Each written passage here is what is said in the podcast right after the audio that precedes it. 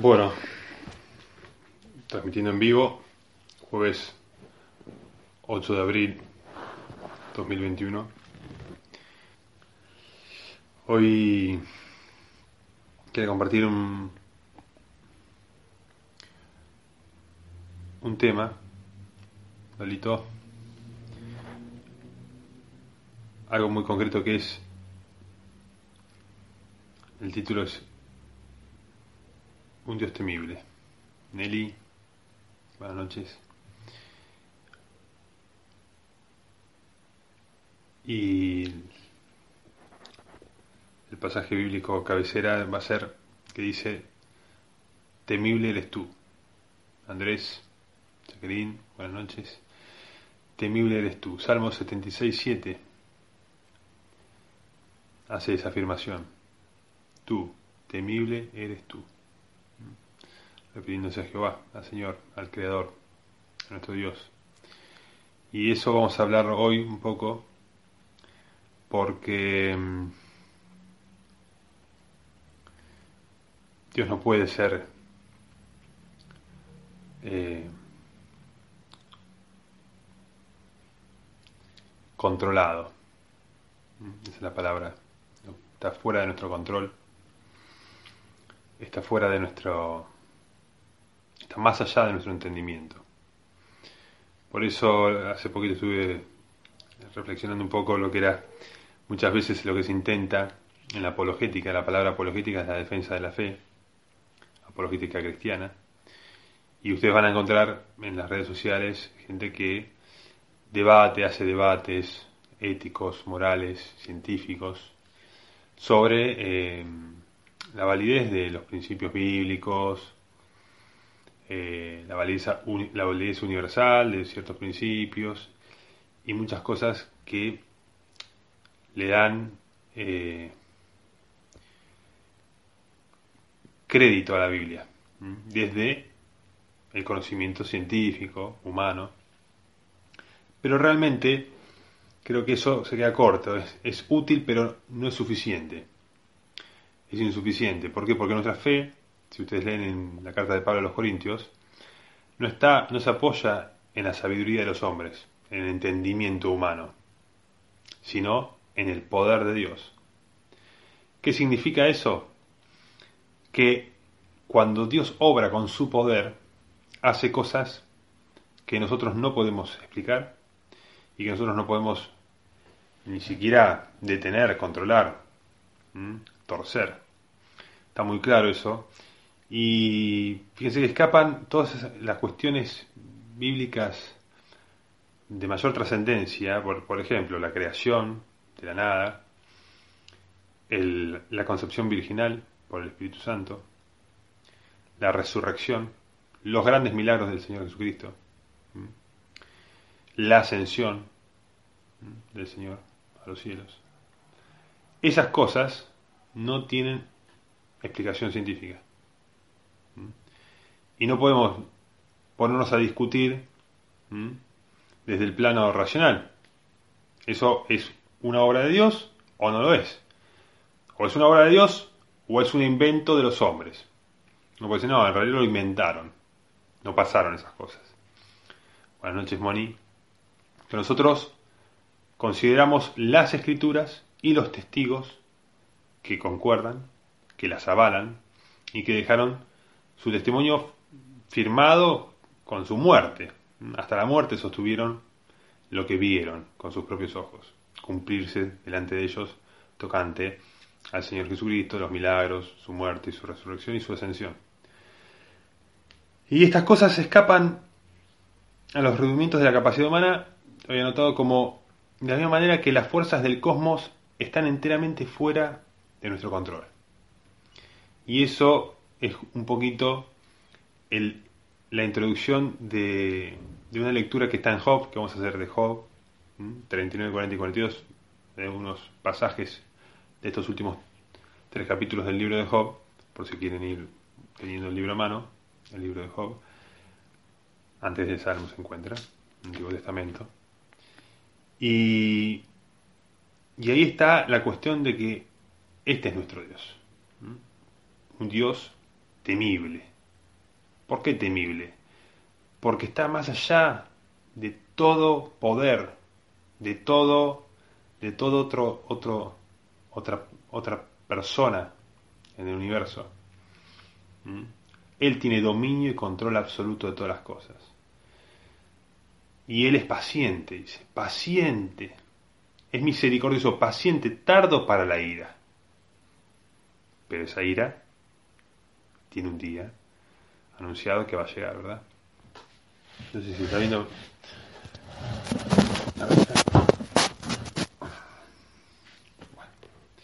Vamos a leer entonces Job 39, eh, del 31 al 36.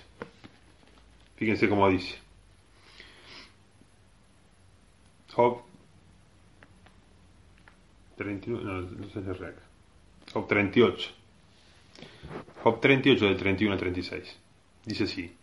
¿Podrás tú, no, le habla, está hablando Dios a Job. Dios mismo hablando a Job. Dice, ¿podrás tú atar los lazos de las Pléyades o desatar las ligaduras de Orión? ¿Sacarás tú a su tiempo las constelaciones de los cielos o guiarás a la osa mayor con sus hijos? Esto es lo que yo estaba diciendo, las fuerzas del cosmos, los astros, planetas, estrellas en los cielos, están totalmente fuera de nuestra capacidad de... lo único que pueden decir los científicos, bueno, si existe, vemos ciertas órbitas, ciertos planetas y punto. No tenemos ningún tipo de control sobre ningún planeta. Ni con la Luna, que es un, un pequeño asteroide, ¿verdad? Sacarás tú a su tiempo, dice, ¿supiste tú las ordenanzas de los cielos? Las ordenanzas. Fíjense que los cielos hay un, hay un orden, un control. No están los planetas así en un caos sin, sin dirección. Cumplen una orden de Dios que no se salen de su órbita, ¿verdad? No chocan entre sí, no vemos. Estamos, estamos viendo cielos ordenados por Dios. Por eso dice los lazos de las Pléyades, las ligaduras de Orión, la Osa Mayor, esas son las estrellas, las constelaciones. ¿Dispondrás tú de su potestad en la tierra? Fíjense estos misterios que dice Dios a Job. El poder de esas ordenanzas. ¿Alzarás tú a las nubes tu voz para que te cubra muchedumbre de aguas? O sea, esto es políticamente, vos le vas a dar orden a los cielos para que llueva, a, la, a la orden de tu voz. ¿Enviarás tú los relámpagos para que ellos vayan? Y te dirán ellos, henos aquí. ¿Quién puso la sabiduría en el corazón? ¿O quién dio al espíritu inteligencia? Esas preguntas de Dios poniendo a la criatura en su lugar, al hombre, y no a cualquier hombre, que estamos hablando que Job fue un hombre justo. Dios mismo lo pone de ejemplo frente a Satanás como alguien temeroso de Dios, temeroso.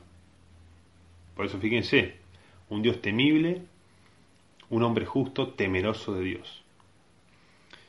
Y eso hoy vamos a irlo viendo, este, este Dios temible en el que nosotros hemos confiado.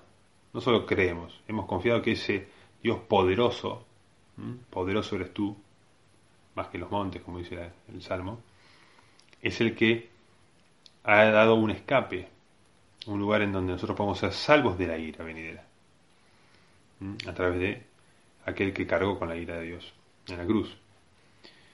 Después vamos avanzando un poco más, porque Dios hace muchas más preguntas y muestra muchas más obras, sus obras en la naturaleza, como clara manifestación de su poder, de su inteligencia y de su y sus atributos, ¿verdad?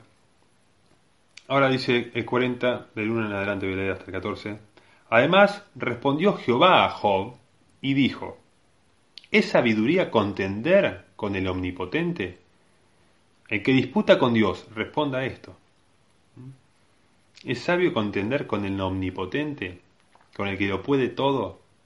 contender, querer yo confrontar a Dios, refutar a Dios,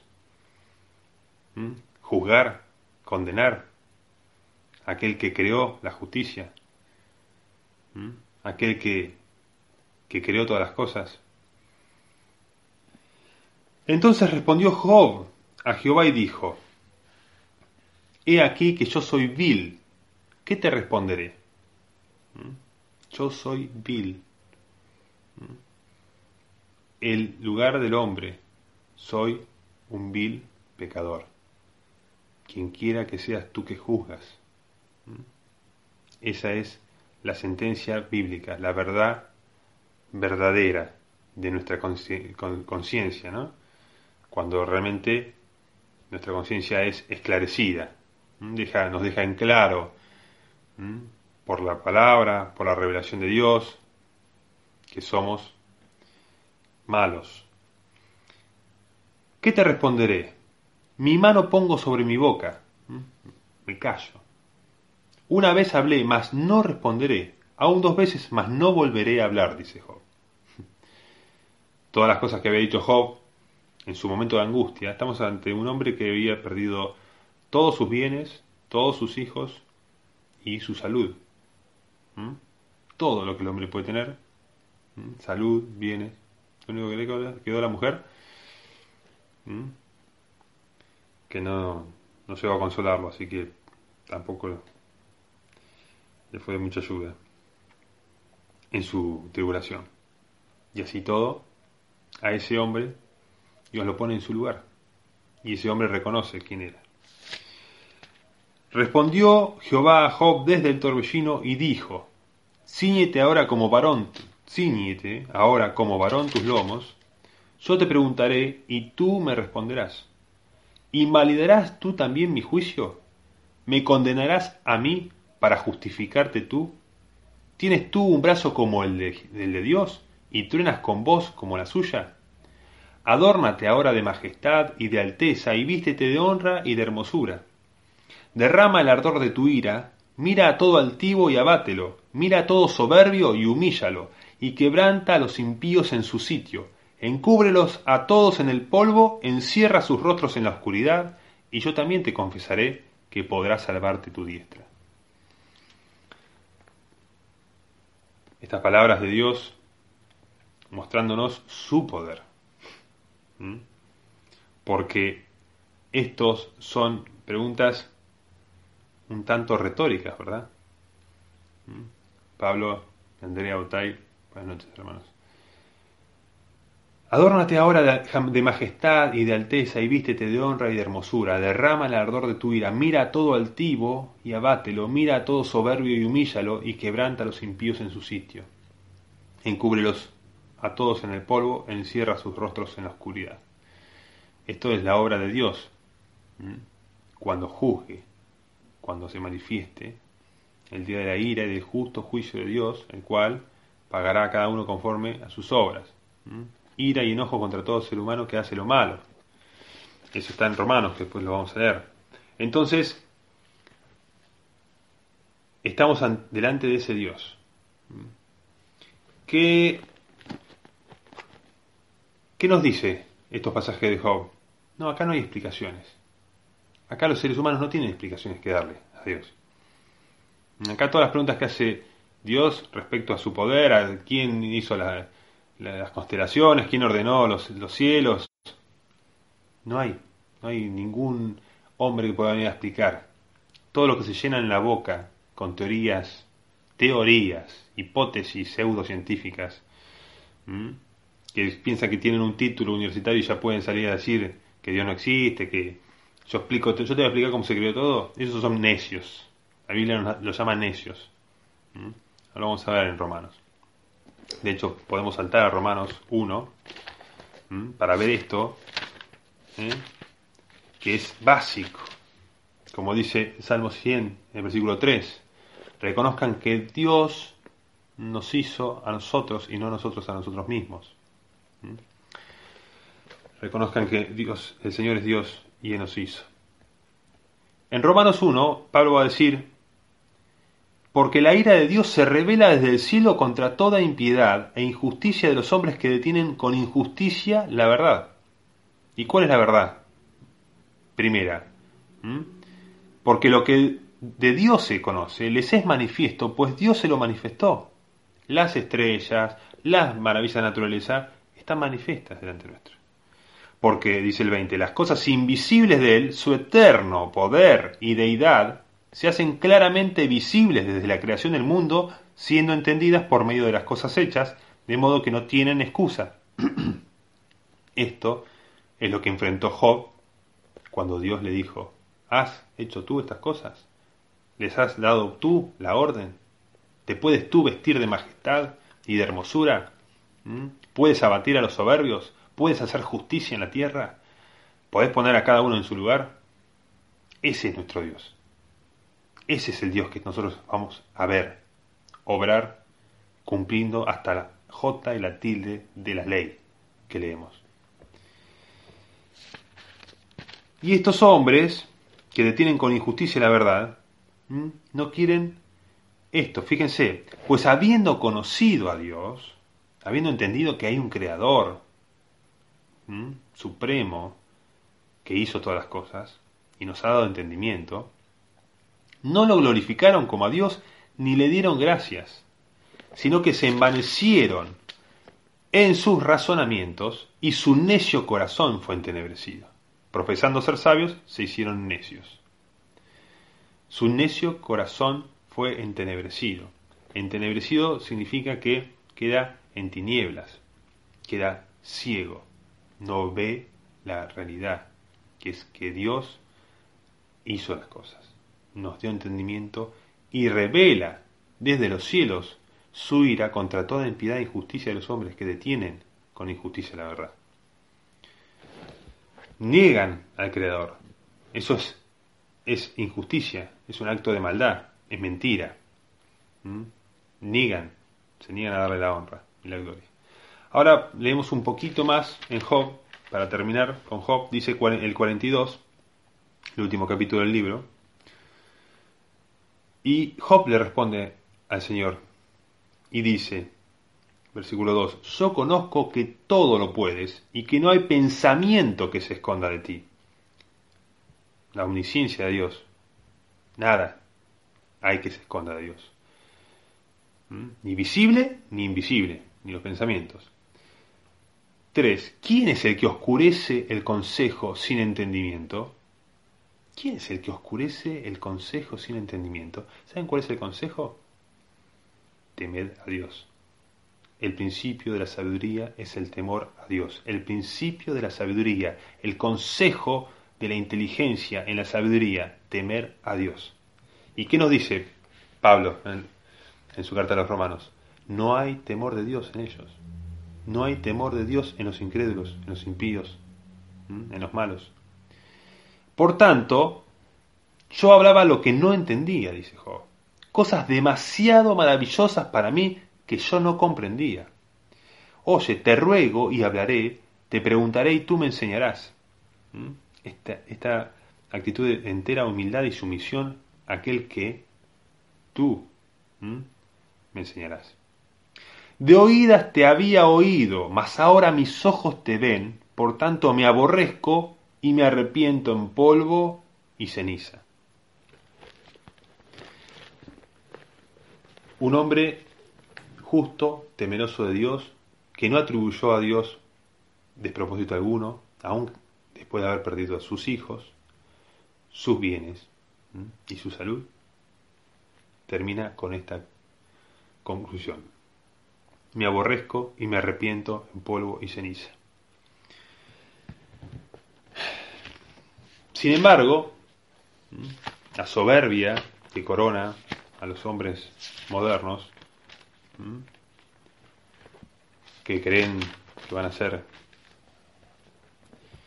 van a, zafar, que no va a pasar nada, que no va a haber consecuencias después de esta vida.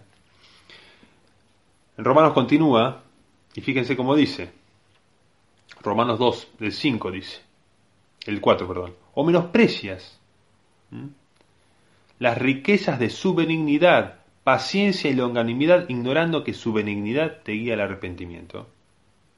Al arrepentimiento nos guía Dios. Pero por tu dureza y por tu corazón no arrepentido, atesoras para ti mismo ira para el día de la ira y de la revelación del justo juicio de Dios, el cual pagará cada uno conforme a sus obras. Vida eterna a los que perseverando en bien hacer buscan gloria y honra e inmortalidad, pero ira y enojo a los que son contenciosos. ¿Quién contende? ¿Es, ¿Es, sabio? Lo leímos en Job. ¿Es sabio contender contra el omnipotente? Contra los que son contenciosos y no obedecen a la verdad, que es que Dios hizo el, el, mundo y lo que en él hay, y los cielos y, y la humanidad, y nos dio una mente y una conciencia que puede comprender el justo juicio de Dios, que es ira y enojo a los que son contenciosos y no obedecen a la verdad, sino que obedecen a la injusticia, tribulación y angustia sobre todo ser humano que hace lo malo, el judío primeramente y también el griego, pero gloria y honra y paz a todo el que hace lo bueno, al judío primeramente y también al griego, porque no hay acepción de personas para con Dios. Esto es lo que nos, tiene que mover a entender de dónde hemos caído. ¿Mm? Arrepiéntete pues y recuerda de dónde has caído, dice la palabra en Apocalipsis. ¿Quiénes somos nosotros, hermanos y hermanas cristianos? ¿Mm? Somos rescatados, muertos, que nos dieron vida, una vida que no nos pertenece. En todo caso, nuestra vida está escondida en Dios en Cristo, dice. Ahora, siguiendo con esta, este entendimiento de que Dios es temible y que su ira se revela y será revelada en el justo juicio que Él va a llevar a cabo y va a pagar con tribulación y angustia sobre todo ser humano que hace lo malo, que hace lo malo, pero gloria y honra y paz a todo el que hace lo bueno. Gloria, honra y paz a todo el que hace lo bueno. Ahora, ¿qué es lo bueno? ¿Mm? Porque dice, ¿es sabio contender contra el omnipotente? Todos los que rehusan creer en el Evangelio, que no obedecen a la verdad, no obedecen al Evangelio, como dice en otro pasaje. ¿Es sabio rechazar? Porque dice que el que rechaza el testimonio de Dios, que es mayor que los hombres, le hace a él mentiroso. Mayor es el testimonio de Dios que el de los hombres. El testimonio de Dios es que nos ha dado vida en Jesucristo. El Señor dice, pues después en Malaquías 3, vamos a leer, es el último libro del Antiguo Testamento antes de la venida del Señor.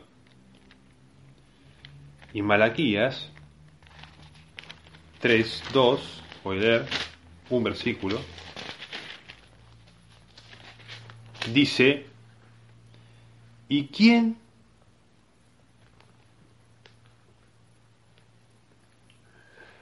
voy a leer 3, 1 y 2. He aquí yo envío mi mensajero, el cual preparará el camino delante de mí, y vendrá súbitamente a su templo el, Señor a quien vosotros buscáis, y el ángel del pacto a quien deseáis vosotros. Y aquí viene, ha dicho Jehová de los ejércitos. ¿Y quién podrá soportar el tiempo de su venida? ¿O quién podrá estar en pie cuando Él se manifieste? Porque Él es como fuego purificador y como jabón de lavadores. ¿Quién podrá soportar el tiempo de su venida? ¿Mm? ¿O quién podrá estar en pie cuando Él se manifieste? Ira y enojo contra todo ser humano que hace lo malo. ¿Mm? Es como el Señor cuando pasó en Egipto con juicio, ¿Mm? con mortandad, hiriendo a los primogénitos, muerto, angustia, tribulación. Nos cuesta aceptar la realidad, la realidad de la muerte, la realidad de la destrucción de Sodoma y de Gomorra, de, la gente del, en el diluvio. Nos cuesta, ¿no? Pero Dios es el que ejecutó esos juicios. En la Biblia nos dice que fue otra persona. Dios destruyó. ¿Mm? Y hoy manda a todo hombre en todo lugar a que se arrepientan, por cuanto ha determinado un día en el que juzgará al mundo con justicia, dando fe a todos por aquel varón que ha designado, ¿no? que es el Señor. Él es el que va a juzgar, el que va a venir a tomar venganza. Mía es la venganza, dice el Señor. Ahora, ¿estoy exagerando? ¿O el Señor Jesucristo sostuvo esta misma verdad? Que hacemos bien en estar atentos y a no importarnos que la gente se pueda burlar, que los viles pecadores no se arrepientan y que se abracen a su incredulidad. Ahí Gaby nos dice, Salmos 2, 11 y 12, palabra de Dios para todos, la versión. Obedezcan al Señor con temor y respeto, adórenlo con fervor, demuestren que son leales a su Hijo, para que no tenga motivos de enojo. Si no lo hacen, estarán perdidos. Cambien pronto de actitud y enviará así su cólera. Afortunados todos los que, los que buscan protección de Dios. Amén. Eso es exactamente lo que estamos considerando a través de la escritura hoy. Gabriela Amarilla, buenas noches. De hecho, esto que compartió Gaby de Salmo 2, lo vamos a seguir viendo acá. Fíjense, el Señor en Lucas 12, en el versículo 5, y en el 4 también lo, leo un poquito en el contexto, 4 y 5 dice, más les digo, amigos míos, no teman a los que matan el cuerpo y después nada más pueden hacer. Pero les enseñaré a quién deben temer.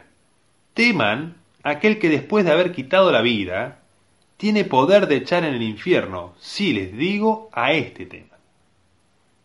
Ahora este temor está en la misma, ¿no? En el mismo lugar del temor al que mata el cuerpo. No teman a los que matan el cuerpo y no pueden hacer más nada. Ese temor es un miedo. Es un, es un respeto. ¿Mm? Es realmente temer a alguien que me puede dañar. ¿Mm? Quitar la vida pero después no puede hacer más nada, dice el Señor. Dios puede, después de haber quitado la vida, o sea que dice, esto está entre líneas diciendo, lo que sucede está bajo control de Dios. Porque aquel que tiene, después de haber quitado la vida, tiene poder de echar en el infierno, es Dios. Dios controla todos los acontecimientos. ¿Significa eso que quiere Dios? ¿Que los niños mueran? que No, porque ¿qué dice la palabra? Que Dios quiere que todos los hombres vengan al conocimiento de la verdad para ser salvos. Se arrepientan y vengan al conocimiento de la verdad para ser salvos.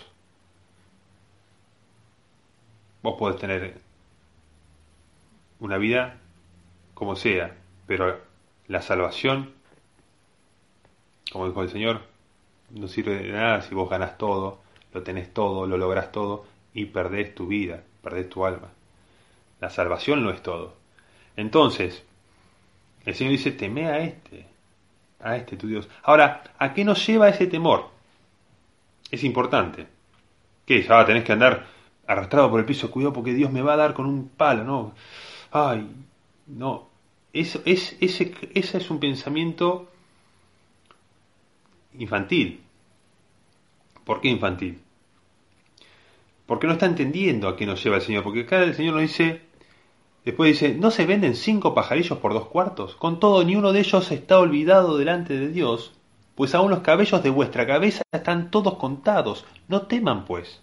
Más valen ustedes que muchos pajarillos. ¿Mm? Acá está diciendo, esto lo está diciendo en el sentido de decir, miren, Dios tiene cuidado de ustedes, Dios sabe, controla todas las cosas, y aún vuestros cabellos están contados.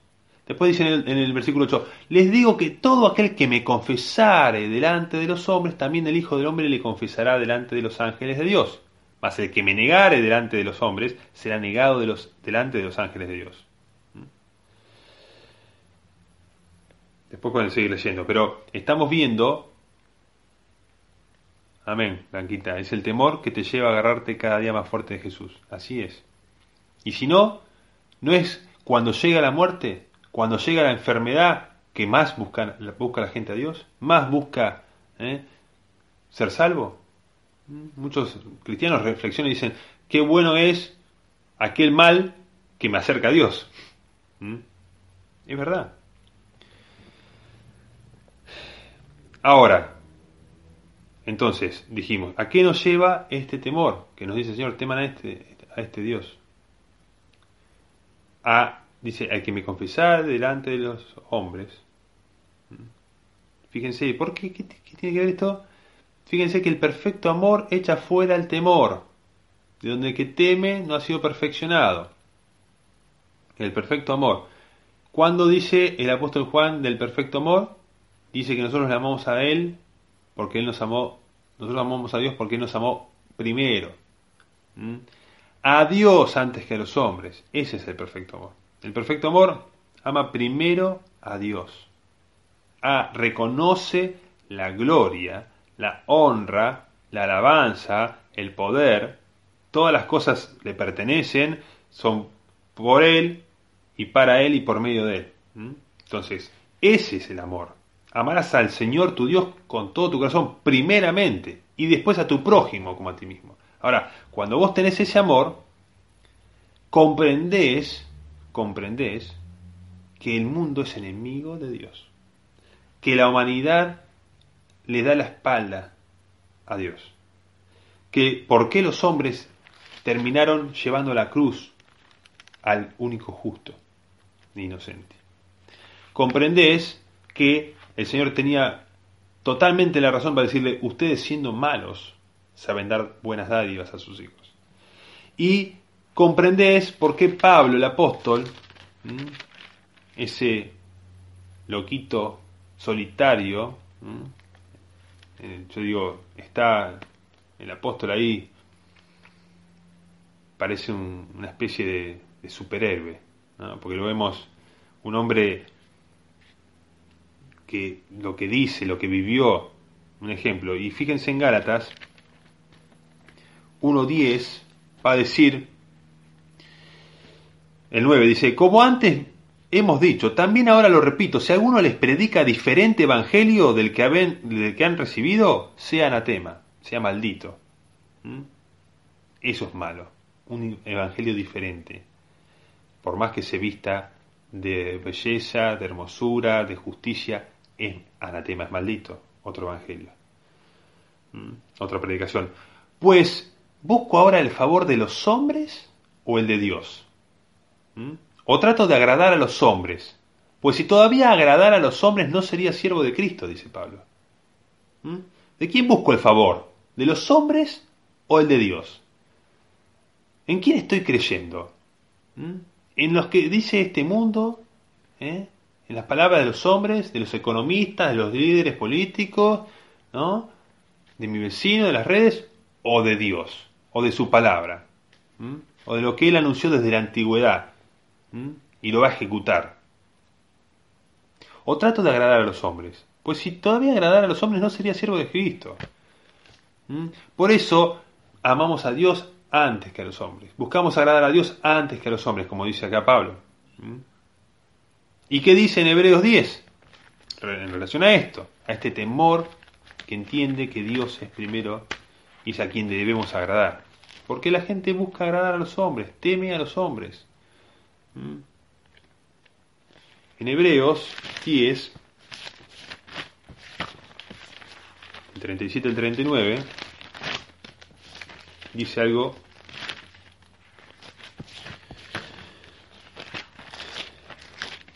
que nos dice, ahora voy a leer lo que puso Gabriel acá en Malaquías, Hebreos 10, 37, fíjense qué dice. No pierdan pues vuestra confianza que tiene grande galardón del 35. ¿Mm? O sea, nuestra confianza en este Dios nuestro tiene grande galardón. Dios va a premiar con vida eterna, honra, paz y gloria, como dice en Romanos, a los que perseverando en bien hacer, perseverando, fíjense, siguen adelante hasta el fin, porque es necesario que porque les es necesaria la paciencia para que habiendo hecho la voluntad de Dios, cumplir la voluntad de Dios, obedecerle, obtengan la promesa, esa promesa de inmortalidad, de ser vestido en gloria. Porque aún un poquito y que ha de venir, vendrá y no tardará, mas el justo vivirá por fe. Y si retrocediere, no agradará a mi alma. No agradará a mi alma, dice el Señor. El Señor, la persona a quien debe el universo su existencia. Es por Él y para Él que estamos en, este, en, esta, en esta existencia. Pero nosotros no somos de los que retroceden para perdición, teman a ese, que puede destruir el alma en el infierno. No somos de los que retroceden para perdición, lo, leímos recién con Gaby, en lo que compartiste Gaby en el Salmo 2. No somos los que retroceden para la perdición, sino de los que tienen fe para preservación del alma. Con vuestra fe ganarán vuestras almas, dice Pedro en su carta. Malaquías 1.14 dice Gaby, maldito el que engaña, el que teniendo machos en su rebaño promete y sacrifica a Jehová lo dañado, porque yo soy gran rey, dice Jehová de los ejércitos, y mi nombre es temible entre las naciones. ¿Mm? Amén. Entonces, el perfecto amor echa fuera el temor. Cuando nosotros entendemos que Dios nos amó a nosotros primero, y que en ese amor estamos seguros, y el que permanece en Cristo permanece en Dios, el que permanece en amor, Dios permanece en Él, y Él en Dios, dice Juan, enseña que nosotros, sabiendo la bondad y la severidad, conociendo la bondad, pues la bondad y la severidad de Dios, dice en Romanos el apóstol Pablo, consideramos esta salvación tan grande de la que se nos hizo partícipes por medio de la fe, sin haber hecho nada, sin haber entregado nada, y entendemos que venimos a servir a Cristo, y el Señor dice, el que me confesare, yo también lo confesaré. Será premiado. Acá está este, mi siervo, bien. Cumpliste la voluntad de tu Padre. Yo les mandé a ser testigos hasta el fin del mundo, a todas las naciones. Y se esforzaron por, confesar el nombre, por enseñar, por hacer discípulos a todos, en todos los lugares. Ahora, también está el que lo niega, a ese también lo negará, dice. No sé quién sos, no te conozco. Señor, ábrenos, ábrenos. Apártense de mí, hacedores de maldad. No dice en otro pasaje. Entonces, esas cosas nos advierten para, como decía el otro día en la lectura de la carta de Pedro, ¿Cómo no debemos nosotros andar en santa y piadosa manera de vivir, apresurándonos para ese día?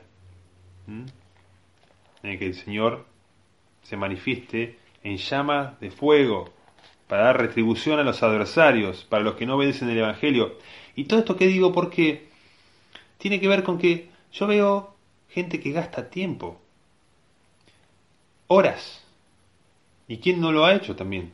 en, tratar de decir, no, lo que pasa, que eh, vos fijate que la evolución, la evolución, el evolucionismo es falso, por esto, por aquello, no se puede explicar la maravilla de la creación, son intentos vanos, ay, miren los errores, las fallas que tienen las teorías, sin embargo, sin embargo, los hombres no quieren escudriñar, no quieren ir más allá.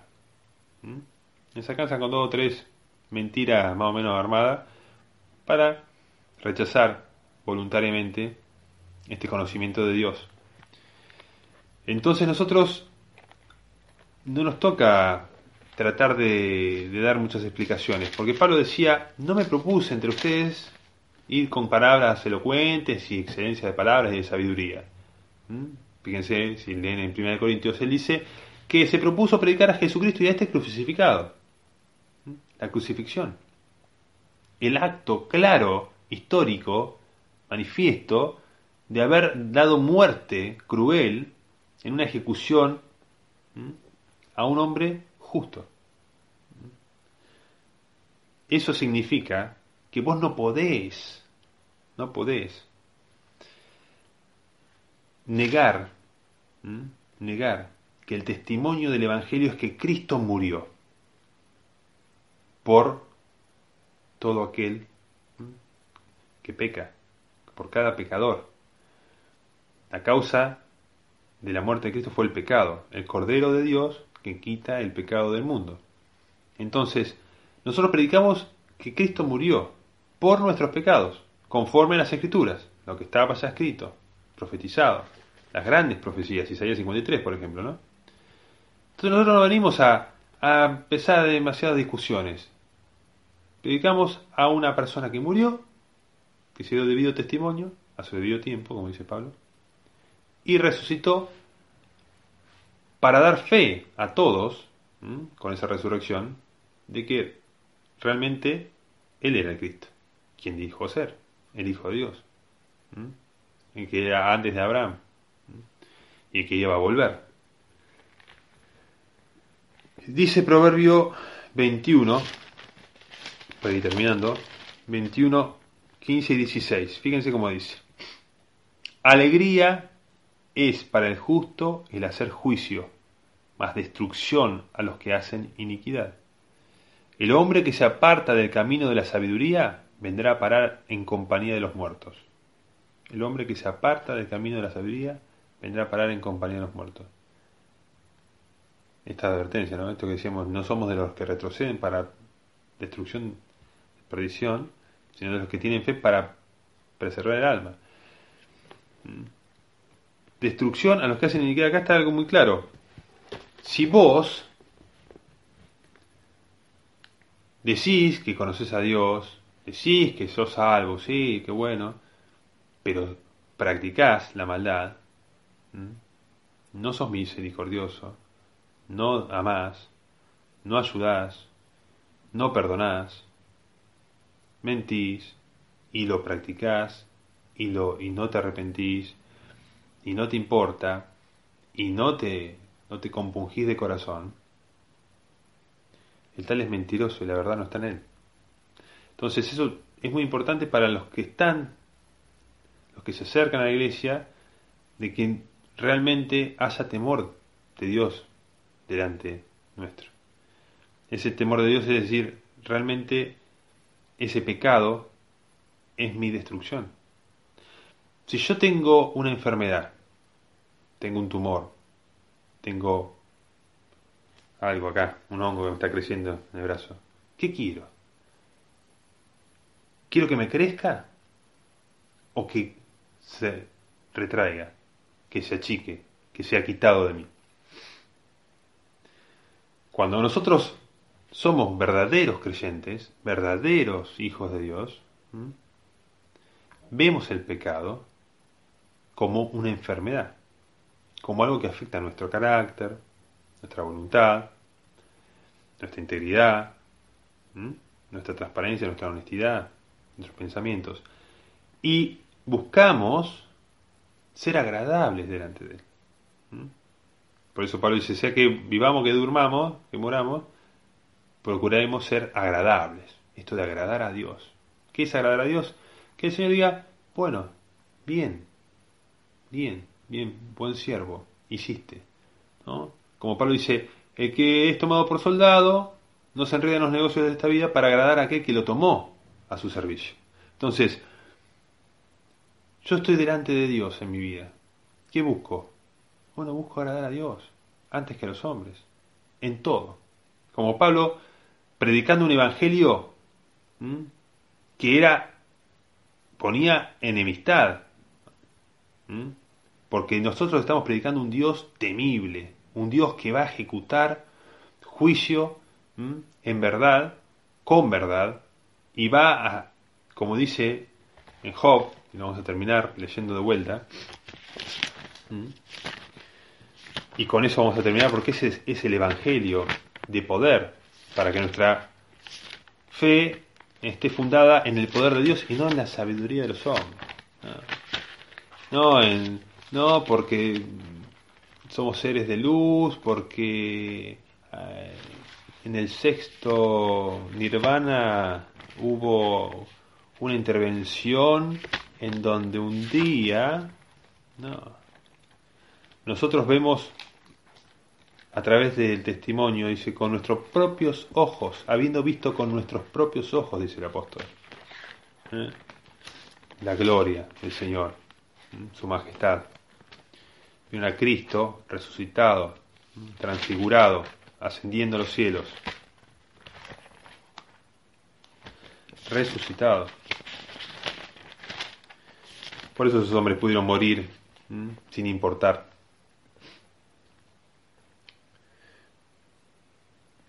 Sin importar la reputación, ¿no? Murieron, murieron como, como enemigos. No es que murieron como, que bueno, ejecutaron al apóstol Pablo, ejecutaron a Pedro. ¿Usted piensa que la gente dijo que bueno, que grandes? No. Murieron en el anonimato. Los conocía la, iglesia. Pero nosotros nos vemos que, la, que, en la historia los pueblos digan sí, porque estos grandes hombres de Dios entregaron sus vidas. No, los mataron como enemigos de la sociedad. ¿Mm? Y eso no ha cambiado cuando vos predicás el verdadero Evangelio. Y nosotros predicamos un Evangelio para salvación, porque es poder de Dios para todo aquel que cree, para salvación. Ahora, el mismo que salva es también el que juzga y condena a todo aquel que rehúsa creer en el nombre del unigénito Hijo de Dios. Para terminar entonces de vuelta, Job 40, del 7 a 14. 7 en la mitad del 7 dice, yo te preguntaré y tú me responderás. ¿Mm? A ustedes, los que andan en las redes sociales, ¿Mm? planteando cuestiones para negar la existencia de Dios. Los que tratan de negar ¿Mm? la veracidad de la palabra de la Biblia y de nuestro Evangelio. ¿Invalidarás tú también mi juicio? ¿Van a invalidar también que está bien lo que Dios manda en los diez mandamientos? ¿Me condenarás a mí para justificarte tú? ¿Van a decir que nuestro Señor fue injusto? ¿Que no fue intachable, perfecto, santo, apartado de mal? ¿Tienes tú un brazo como el de Dios y truenas con voz como la suya? Que dice, Lázaro, levántate y sal fuera? ¿Mm? Adórnate ahora de majestad y de alteza, y vístete de honra y de hermosura. ¿Mm? Levántate de entre los muertos, con un cuerpo incorruptible. Derrama el ardor de tu ira, mira a todo altivo y abátelo, mira a todo soberbio y humíllalo, y quebrando los impíos en su sitio encúbrelos a todos en el polvo, encierra sus rostros en la oscuridad. Y yo también te confesaré que podrás salvarte tu diestra.